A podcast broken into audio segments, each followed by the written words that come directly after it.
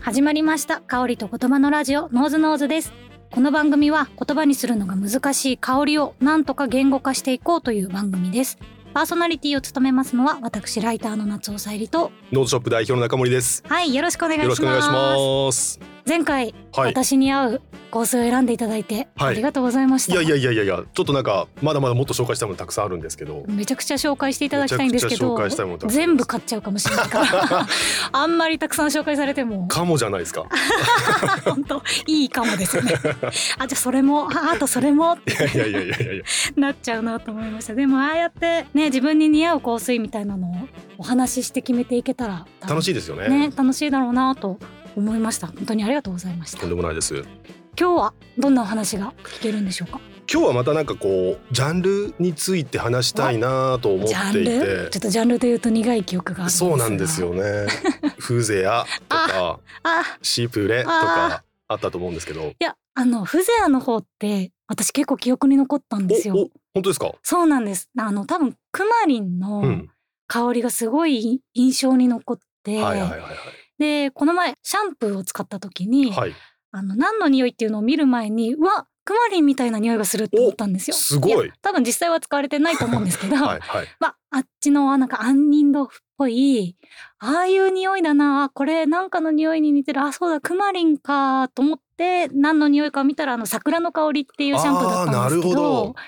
なんかちょっとクマリンっぽい香りとか杏仁豆腐っぽい香り桜餅のような香りっていうのが一個私の5位にすごい。加わったと思めってちゃくちゃ成長されてらっしゃいま すね。はいただシプレの方はねもう全部忘れちゃいました ごめんなさいいやいや難しいんです よねジャンル、ジャンル難しいですはいそうなんですよちょっと復習になりますけど、はいはいフゼアはもともとフジェール・ロワイヤルっていう香りがあって、まあ香水ですね、はいその香水がスタートしそうになっていてそのフジェール・ロワイヤルっぽい香り、のまあフォロワーたちのことを総称してフゼア系っていうふうに言うんですよはいっはいてはいいはいうご説明させてもらいました、はいでシプレ系っていうのはル・シープルっていう始祖のなる香水があうっんてコティっていう会社が作った香水なんですけど、はいはいその香水に似たフォロワーたちのことをシプレ系っていうふうに言うんですよ面白いでって、すねはい、うんなのでなんかフローラルとか、うんえー柑橘系みたいなすごく分かりやすい言葉じゃなくはて、いはい初めのとられる香水に似たものをそういうふうに総称して言うので、うんちょっとね捉えどころが難しいっていう特徴があるんですっていうことでしたよね。はいはいで、まあ、今日はちょっと危険というか危ないというか、はい。はい。ジャンルって言っちゃっていいのかなみたいな、うんあのなんかそういうような香りくくりをちょっとお話ししたいなと思っていて。うーん、なるほど。ジャンルにまではならなかったけど。そうですねジャンルになったって言っちゃうとちょっとそんなに多くのフォロワーがいるわけじゃないんですけどうんただまあ非常にそのテーマ性として革新的だったので、なるほまどあ、。それに似た香りがちょろちょろと、なるほど。なはい、るほ作どられてるっていうはいはいはいはい。そういうジャンルで。すねはい。危険な麻薬についての麻薬についての香り。香りなるほど。はい。麻薬そのものの香りではなくて、はい麻薬をテーマにした麻薬系香水ってういうーん。麻薬系香水っていうのがすごい人気なのが作られて、それにフォロワーが今もついてってるってことですか。そうですそうですそうですそうですへえ。なるほど。そうなんです。でなんかこう麻薬の香水って聞くとなんかすごいギョッとする感じがすると思うんですけど、はいはい。実は麻薬の香水を一番最初に作ったのは、うん。あの有名なイブ・サンローランなんですよ。あ、イブサンローランイブ・。サンローラン。ご存知ですかへえ。はい、知ってます。 ですよね。もちろん。はい。ですよね。あの20世紀を代表するファッションのアーティストっていうんと、んまずはシャネルがいて、はいはい。そこからクリスチャン・ディオールっていう方がいらっしゃって、うんでそれからクリスチャン・ディオールの次に、まあ、偉大な人だと言われてるのがイブ・サンローランで。多分この3人20世紀で一番偉大なファッションアーティストは誰ですかって聞くとこの3人がおまず挙げられるぐらいはいはいはい。すごい人なんですけどうんそのイブ・サンローランが作った香りがオピウムっていううん。アヘンをテーマにした。へえ。ちょっとアヘンのイメージがないから何とも言えないですけ ど。 ですよね。ですよアね。ヘンかああいう香りですよねとかちょっと何も言えないですが、アヘンをテーマにして。アヘンをテーマにした香水ですへえ。ね。ちょっとそのアヘンをテーマにしたオピウムについて今日はちょっと深掘りをしていきたいなと思ってます。はい。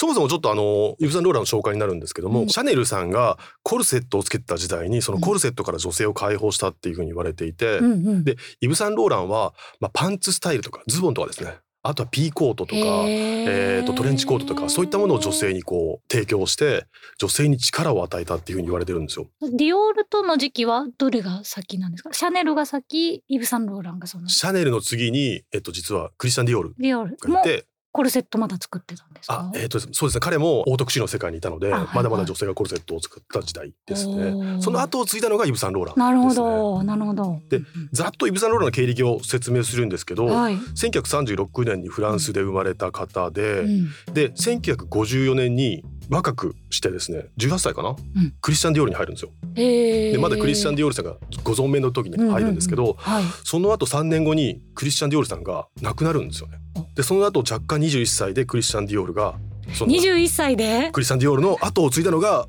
あそうイブ・サンローランだったっていう21歳でも二十一歳でなんで継ぐことになったんですかう。それぐらい飛び抜けた才能が あったんで。へえ、すごい。そうなんですそうね。もう本当にすごいクリスチャン・ディオールってのはすごいビッグネームだったので、うんその後継ぎとして選ばれたのがイブ・サンローランだったへえしかも21歳すごい。すごいですよね。なるほど。ですけどこの3年後ぐらいにクリスチャン・ディオールのオーナーさんにイブ・サンローラン嫌われちゃってほクビにされちゃうんですよ。うええ。でクビにされた後にアルジェリアで独立戦争っていうのが当時はあったのでうんフランスに徴兵されて戦地に赴くんですえね。え。でそこで壮絶ないじめにあってへえ。うつを発症して精神病院に入っちゃうみたいなあーそういう辛い時期を過ごすんですけどそこからまあフランスに戻ってきて1961年にイブ・サンローランっていう自分のブランドを新しく立ち上げるっていううそこから彼の快進撃が始まっていくんですよね。その時で何歳でしたっけ。えっと、 24歳とかだと思いますね。二十四歳。はい、24歳って25歳ぐらい二十五歳ぐらいで自分自分ののブランドをブ作っラちゃンうドを作る。すごいな。すごいですよね。すごいですね。そうで1966年には当時はオートクチュールって言って注文服の世界だったんですけど、はいはいはい。そこからその既製服がどんどん出てくる、まあ、我々が今着てるのはリアルクローズというか、んシティクローズって言われるような服なんですけど注文で作った高級服じゃなくてもう少し安くて手に届きやすい服を作るっていうことうんが1966年にイブ・サンローランが始めたんですよ。うん。で1968年にはパンツスタイルっていうのを発表しておう当時ミニスカートが大流行してたんですけど。そへー大流行してる女性的なスタイルに抗って男性的な洋服の要素っていうのを女性に持ち込んできたっていうのがイブ・サンローランへーあそうなんですね。そうなんですなので今皆さんあのズボンとかパンツ履いてると思うんですけど、うんそれを今こう世の中的に当たり前になってるのがイブ・サンローランの功績だったりとかするんですよね。ありがとうございます。ありがとうございますアンローラさんありがとうございます。ねはいでそこで、えっと、デビューから大体40年後ですかね、はで2002年に引退されて2008年に71歳でこの世を去るんですけども、うんもうデビューしてからもう21歳であのクリスチャン・ディオールを引き継いで、はいすごい天才なのでもうデビューシーズンからもうもう大ヒットを出していくんです飛よば。しまくって。はいはい。でモードの帝王っていうふうにも言われていてうーんめちゃめちゃ期待をされてものすごいプレッシャーを受けてるんですよね。なるほど。でも軍隊時代にいじめにあって精神病院に入院しましたみたいなところではあってすごくこう精神的にはあまり強くない人だったのでお酒とかドラッグにどんどん溺れていくようになるああ、そっか今麻薬のことすっかり忘れてましたけどあそうですそうで。 そうかそうそうですね。なるほど。そうなんですそうなんですそこでまあ精神病んじゃった時があって、はいそのはいはけ口としてそのプレッシャーに打ち勝つためにもうドラッグにはまっていくっていう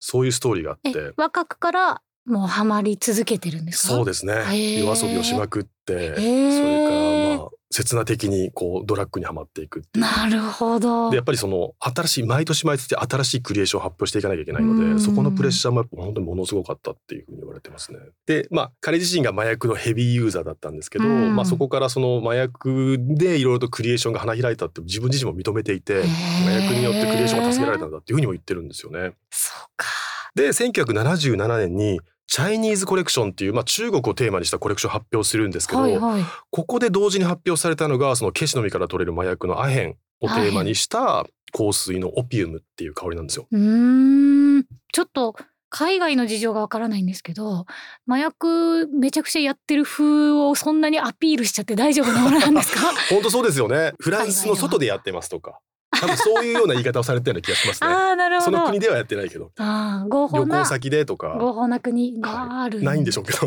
ない んだ。旅先なるほどのあのアフリカでとか、なんかそういうような表現をされてるような気がします。へえなるほど。で発表されたのがアヘンというそうですね。頭皮と官能っていうテーマで作った香水なんですね。頭皮とえー官能。官能でこれがその社会的にどんな反響があったかっていうと、はい。オピウムめちゃくちゃ売れたそうなんですよ。えー、そうなんですね。はいでもう本当に狂ったように売れたっていうふうに記録が残っていて何がそんなにみんなに刺さったんですか普通に香りが良かったそれともテーマがすごく刺激的だったもうとか全てだと思いますねやっぱりイブ・ザ・ノーランはモードの帝王と言われるぐらいファッション界の中心にいた方なのでその方が発表する新しいクリエーションしかもその香水とその麻薬を掛け合わせるっていうのはもう本当に当時の人たちにとってみるともうひっくり返るぐらいの衝撃的なあのコンセプトだったのでなるほどもう本当にあの記録によると当時の中にいるそのチームですよね、うんイブ・サンローラン・パルファム部門っていうのがあってそのパルファム部門の責任者を務めた女性で後々あの香水業界でもレジェンドとして語られるような女性なんですけど、はいはその方がもう本当にイブ・サンローランと大大喧嘩をしていうん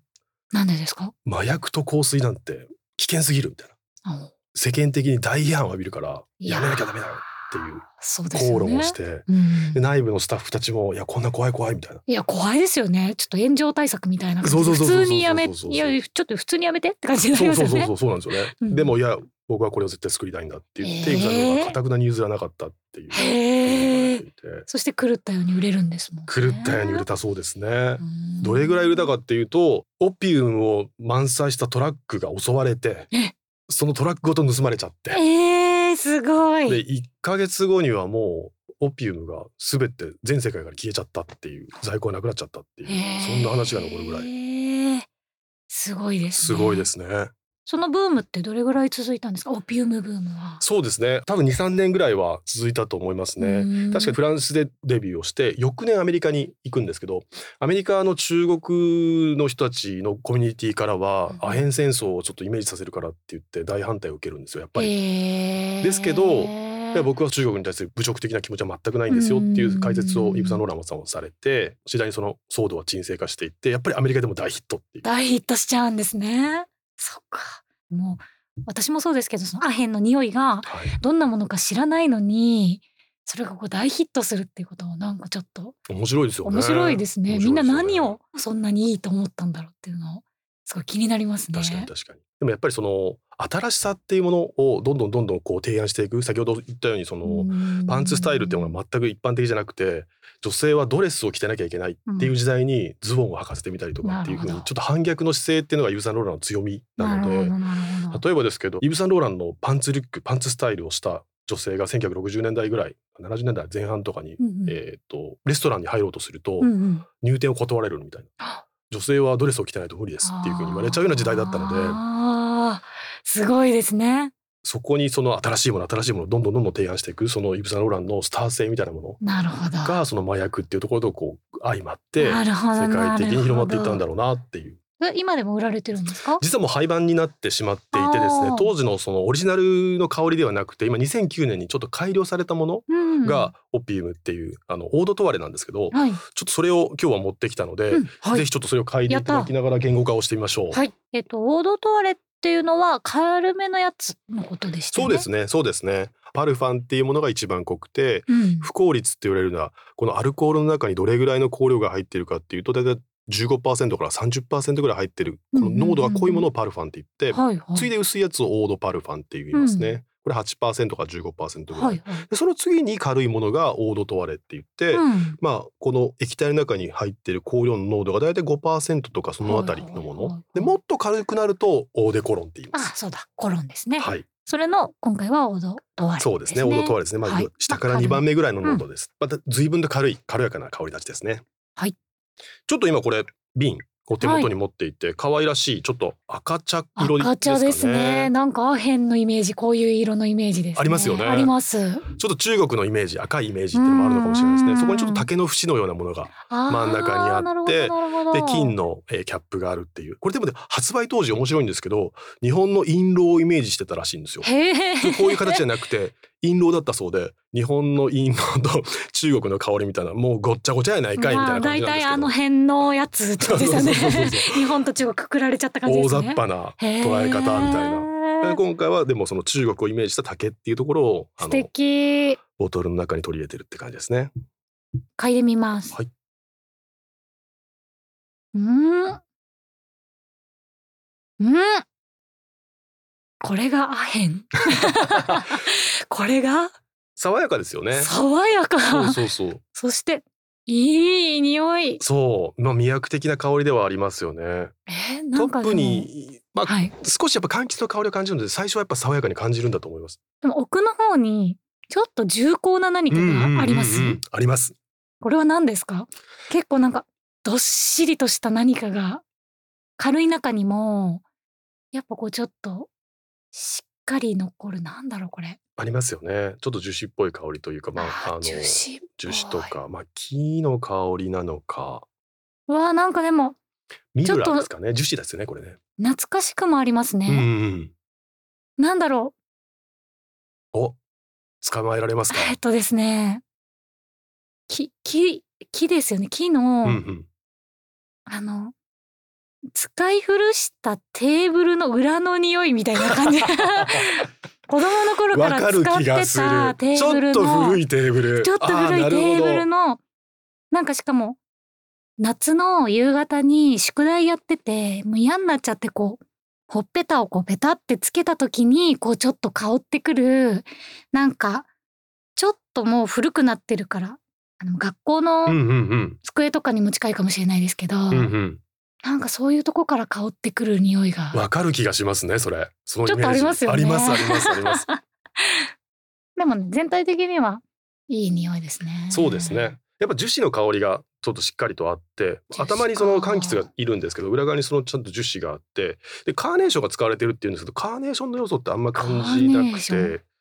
多分ジャスミンがちょっと入ってるので少しだけむわっとした感覚がうん、あふわっるんとでしすてよねますね。なんか少しちょっと粘るような甘さが少しあってなんかそれがコーラっぽくも感じたりとかああー、コーラっぽい。コーラっぽさありますよね。あります。コーラ味のラムネの匂いがしまはいす。 はいはいありますよだからねち。ょっと粉っぽい、そう、そういうザラザラっとした匂いがちょっとしますね。そうなんです。公式には書いてないけど多分アルデヒドも入っていてあ、入ってる。入ってますよね。今言われた瞬間に、取れますよねアルデヒド。いる。うん。めちゃくちゃいます、これはそうなんですそうなんです。ここんな感じ の香りコが。ーラのラムネのちっちゃいやつわかりますこうはいはいは小いさいのに入わかりっますてわかりるまコーラのこペッて開けるやつ缶みたいに開け はいはるいはいやつのイメージを今すごいしてたらアルデヒドって言われて駄菓子屋のおじちゃんが急に見えてく るあれを持ってる駄菓子屋のおじちゃんが見えてくるみたいな確かに確かに。でこういう香りがオピウムっていう香りですね。まああのオリジナルとはちょっと違うんですけどうも、んおそらくそれこれに近いものだったんだろうなっていうそういうイメーなジるほです。どオリジナルの方はそのオードとあれじゃなかったからもっそうですねとパルファムだったと思います、ももっっとと強くて香るってことはでいすか、うーん濃く長く香る香りだったんじゃないかなと思いますう。わめちゃくちゃアルデヒドじゃないですかそうめちゃくちゃアルデヒド。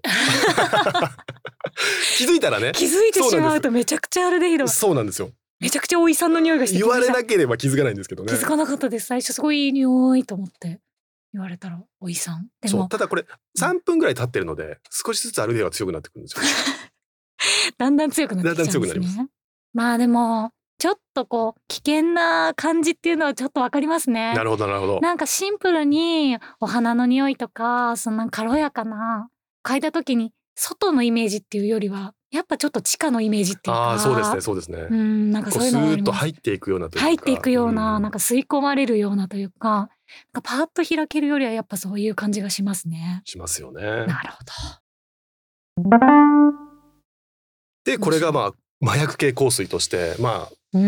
ん一大ジャンルを作ったとまではいけないんですけどまはあいいわゆるオリエンタルな香り東洋的な香りの代表作でもあるのでその麻薬系の香水としてそのフォロワーたちがまうんあ数少ないんですけどもちょこちょこ出てきているのでうんうん今日はちょっとノーズショップの中からそのえー麻薬系香水を2つご紹介をちょっとしてみたいなと。麻薬系香水 聞いたことない聞いたことないですよね麻薬系という系統を聞いたことがない ちょっとこのポッドキャストもねちょっとおなじみになりつつあるんですけど、はいナーゾマットっていう狂った花でおなじみのブランドから、はいブラックアフガの、ブラックアフガのはい、数白私服っていうサブタイトルがついてますけども、これタイマーをイメージししたタイマー香水でして土地によっては国によっては地域によっては合法なところもあるので合法ですねもちろん日本では麻薬に分類されるんですけどもそのタイマーをイメージした香りで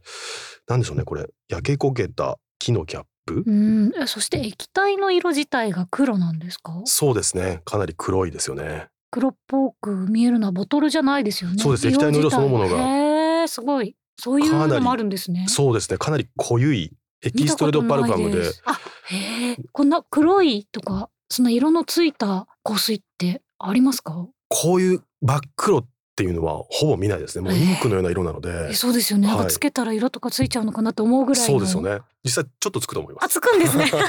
危険すぎるへえそうやっぱり香水っていうものにこれだけその黒いちょっとまあある意味なんでしょうねつくんダークなイメージをつけちゃうっていうのはへー相当面白い、だって白い服とか、まあ、明るい色とか着ててシュッとこうやったらもうそれもうアウでトですよねもうそのえーシミになっちゃうんで、どんな時に使えとって感じですね。そうですねはいすごい。ちょっとこの香り斬新な香りなのでぜひ嗅いでみてください、えー、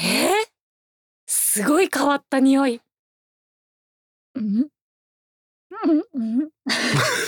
あのあのですね、はい薬箱の奥の匂いがするんですよ。へえなるほどないですかこういう匂い薬箱開けた時の薬箱もう久しぶく開けてないですよ 本当ですかなんか木の薬箱みたいなの、あなん ねへーかあありますよねあります確かに確かに確あかあいにうの開けた時のなんかだからあ全然消毒液みたいな感じではないんですけど、うんうんうん包帯の匂いとかなんああなかるほどガーゼとかああいうもののイメージがちょっとあります。へえ面白いですねそれこれ何ですかでもちょっとなんか甘さもあるしあそうですそうですそうです煙いんですけどね香っ煙たい瞬のか間ちょっと煙さは感じるかなとは思いますけどなんか少し香ばしいナッツっぽいというナかッ甘ツさがありますよねローストされたナッツのような香りがあるかなあとーありますねありますよねでもすごい変わってるそうで甘さがあるんですけどなんかそれと同じぐらいなんか苦味も感じるんですよね苦味あります苦味ありますよね何ですかこの苦味は わかんないですけど何に近いんだろ甘さとそれと同時に苦味をこう感じさせるっていうちょっと妙なうあ香りで、うんすごいわかります海外のレビューサイトとか見ると、うんうんこれタイマーの香りすごいそっくりえーそうなんだ疑似体験そうですこれはねこれあさっきのはアヘンの匂いにすごい近いんですかねそれとも近くいはなやいそれあくまでもイメージなのでイメージですねアヘンの香りに近づけてるわけではないと思いますあねーこただれはでこっもちは近タイマーづけのて香りるに近づけて作ってるみたいですね、まあそう思うと確かに何かこう煙っぽいというのは燃えてる感じは少しはありますねうんありますねまあしそう確かにこんな匂いがしそうですねそうですね嗅いだことはないんですけどあれたことはないですけどねまあ、これがそのブラックアフガノっていう大麻の香水でもう一つ実は同じブランドが、うんえ同じブラン同ドじブがランドがですねめちゃくちゃ麻薬出すじゃないですか大丈夫ですかこのブランドの方本当そうですねそれだから狂った花って言って自分で言ってると思うんです けどえでも大麻は合法かもしれないけどもう一個は何ですかヘロインですねあヘロインこれもまた強烈な香りでしてヘロインチャイナホワイトっていうチ香ャイりナホなんワイでトすよへーで上にキャップは白い時期ですかね陶陶器み器たいなのかあ時時期期だはい陶器ですよねうん綺麗なその艶のある時期陶器ちょっとわかんないですけどうーんなんでチャイナチャイナホワイトってヘロインの隠語なんですよへえあそうなんですヘねロインのことをチャイナホワイトっていうふうに言うみたへいえでめちゃくちゃじゃあストレートにめちゃくちゃドストレートにヘロインのこと言ってへーてですけどあの、まあ、中国の綺麗な女性のこともチャイナホワイトっていうふうにも言うとかなるほど言わないとかっていう話もあるのでなほどなんかその辺は多分きっとこちれょっ女性に向けた香水なんですけどそこを多分ダブルミーニングでちょっと怪しいそう美しい女の人そうですヘねロインのような中毒性のあ中る毒性のあるそういう魅力的な女性なるほどをイメージして作ってるのかなとちょっと書いてみましょう。うんすんごい爽やかなツーンとこうする感じがありますねそうですでもなんか奥の方にちょっと怪しい匂いがするわかりますわかります。なんか表面はツーンとしてるんですけどなんか奥の方にこれ以上近づいてはいけないなん かみたいな危険なメッセージが危込められてますよね。これ以上はダメだみたいなこうなんかなんか僕のイメージなんですけどそのちょっと入り口のその香りって少し安っぽい入浴剤っぽい香りがするような気がするんですようーんね。なんかそんなにこうすごく人工的なうんお花の匂いというかうんうんうんまあ決してなんかそんなに特徴的なっていうそう感じではないではないでんですすよねはいなんかなん爽やかななんだったらバスクリンとかはあバブみたいな入浴剤っぽい香りに感じちゃうぐらいありますありまねすよね。入浴剤開けた時の匂そいうそうそうがそうそうしますしますそれぐらいちょっと人工的な香りなんですけど、うんこれでも時間経っていくと綺麗なローズが出てくるんですよ。ローズローズのえー香りが、ローズは今今はあんまり感じないんですけどね。この香りが少しずつその人工的な花の香りが収まってくるとなんか綺麗なローズが出てくるんですよね。それがすごく面白くて。てそうでですね。でもちょっとウッディな要素とそれからムスクの要素。でもやっぱりどこにも不潔な要素はそんなにないんですよね。これはヘロインの匂いに似せてるんですかわかんないこれはわかんないですね。作者は何も言ってないので。うんあそうなんですね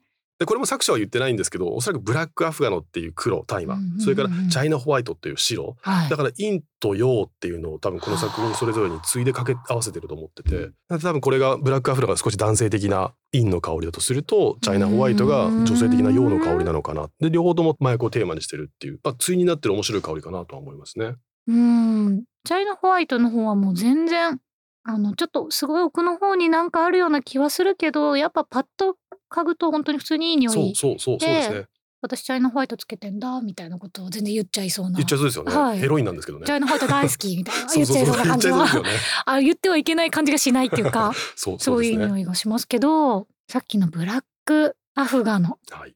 これはね、つけてる人がいたら、だいぶ個性的な人来たぞって感じはやっぱしますね。そうですね。そうですねやばいやつ来たなみたいやな。ばいやつ来たな。なんか、この人秘密持ってんだろう持なってまっすてねいう感じもすごいするし、革ジャンとか着て、はい。腕毛とかがす ごいゴリゴリな人みたいなイメージもある。でかいサングラスかけてそうですしツね。ラかけてそう。友達が紹介してきた彼氏がこの匂いしたら、ちょっと、もうちょっと探ってみなって言っちゃうかもしれない。 言いますね。 言っちゃいます。確かに。すごい。面白い。こまあ、ちれょっと麻が薬系の香水として麻薬ちょっと2つご紹介をさせていただきました。面白い。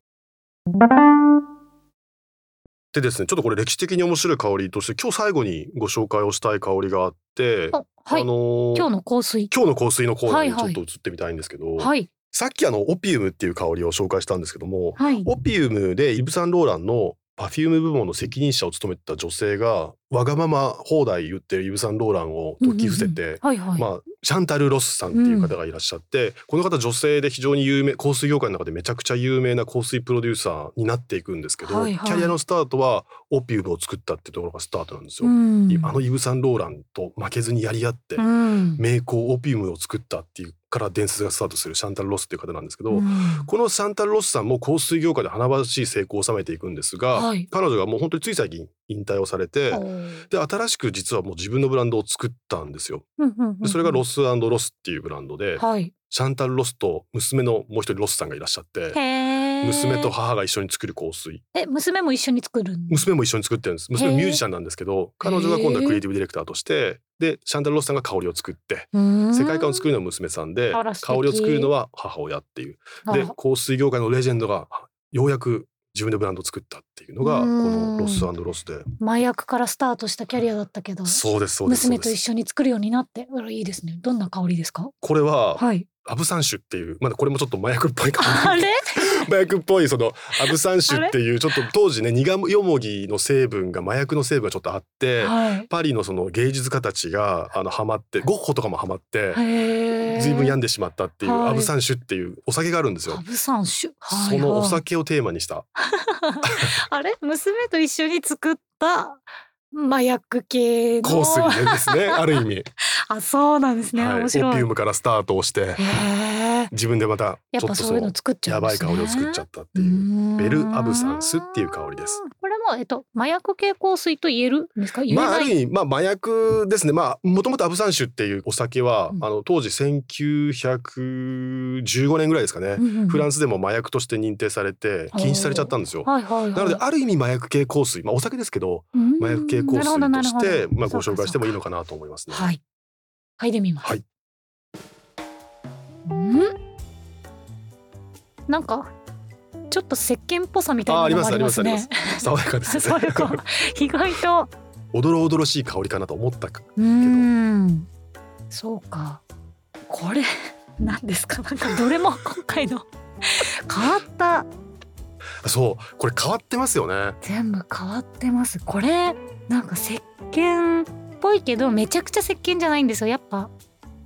1時間前に石鹸で洗った手みたいな感じなんですよね あーちょっとわか残るっそてうでるすぐねらい確かに確かのこれは何の匂いですかこれ本当実は表現難しいなと僕思ってて。はい最初トップというかその吹き立ての時にちょっとボンドというか接着剤っぽいなんかそう人工的な香りがするんですでも今これ飛んでますけど、うんでそこにちょっとなんかカカオっぽいちょっとんチョコレートなのかなカカオなのかなみたいな香りが少しだけあってですねでもなんかハーブっぽさもあるしうーんうん葉っぱっぽさでもそこまでグリーンが強くないでもフローラルでもないなみたいなそしてなんか一瞬で消えちゃいますねこのそうそうそうですねそうですね鼻から離すとすぐ匂わなくなっちゃって履かないんですよねでもちゃんと香りはそこにいるんですけど、はいはい距離を取ると何も感じなすぐ匂くなわるなってくいなるう、なんかだからすごいギュッとこう凝縮されていて拡散性があんまりないみうたいんな、、そうかもしれないですね感じがしちょまっすとおぼろげな香りというかおぼろげな香り捕まえに行くといるんですけどでもいるようでいないというかなんかこう本当に捉えどころない不思議な香りですよね捉えどころないこれ女性がつけることの方が多いですか男性も両どちらでもいけるんじゃないかなと思いますねえなんか見えてこないですね人そうのなん感ですじよそうがなんうですよそうなんですよこれ本当にだからフローラルでもないし、ーんまあ、ハーバルなんでしょうけどねハーブっぽい香りっていうふうに分類してしまうとそうだと思うんですけどちょっとどこに分類するのも難しいなっていううんちょっと不思議な香りだなっていうふうには僕は思ってまほすん。となんかちょっとすごい酔っ払って楽しかったけどもう次の日あんまり覚えてない時のなるほ時ど間の匂いみたいな 面白いなん か確かに確かにでも悪いことしてないですよそうですね絶対そそうの時です間、ねかといってなんかギャーハハとかじゃないなんかすごいいい時間を過ごしたんだろうな昨日ちょっと忘れちゃったけどなんかあの時間あったようなみたいな匂いがしますねすごいそれはそうかもしれない アブサン酒もそういうお酒だったかもしれないきっとそうだと思いますこれが、え面白ー、いモスロスのベルアブサンスっていう香りでした面白い麻薬系香水全体的に捉えどころがないでなすかよっねたですねすごいでもなまあ麻薬系って聞いてから嗅いでるからだと思うんですけど、まあ、ちょっと全体的にちょっとミステリアスで、はいなんかこうつけてる人がいたらやっぱこうちょっと捉えどころのない変わった人だなって感じがしそう なですねはい4つともそうでしたね、まだまだフォロワーは出てきそうなんですかそうですね実はまだここに紹介してないその大麻系の香水実はまあ CBD オイルとか、うんそういったものが流行ってるところもあってはい大麻をモチーフにした香水って結構多いんですよへーなのでもしかしたらその麻薬系の香水の中でも大麻系香水っていうジャンルがあるんじゃないかなっていうぐらいなるほど 大麻は多いんですね多いですねなるほど。まあちょっと馴染みがないですが、どっかで見かけたら、あこれは麻薬系香水だっていう感じでねそう言えたらいいですね。おそらくノーズショップにしかないんですけど もあそうですね。ぜひねあのブラックアフガのこはいれちょっと見てほしいな、黒いし。ただあの嗅いでみたいつけてみたい方は白い服で行くのはお控えください。おすすめできないですねはい。 ありがとうございました。ハッシュタグカタカナでノーズノーズとつけて SNS で投稿していただけますと私たちが見に行って励みにさせていただきます。よく見てますはい、感想などお待ちしておりますので投稿をいただけると嬉しいです。えーまた番組宛てのお便りも募集しております。えー質問や感想リクエストなど、えーぜひお送りいただければと思いますのでポッドキャストの概要欄のフォームをチェックしてみてください。それでは今日はこの辺りでさよならさよなら